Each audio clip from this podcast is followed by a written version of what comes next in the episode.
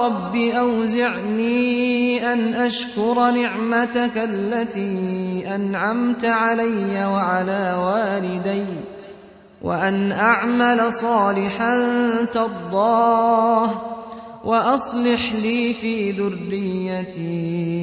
إني تبت إليك وإني من المسلمين.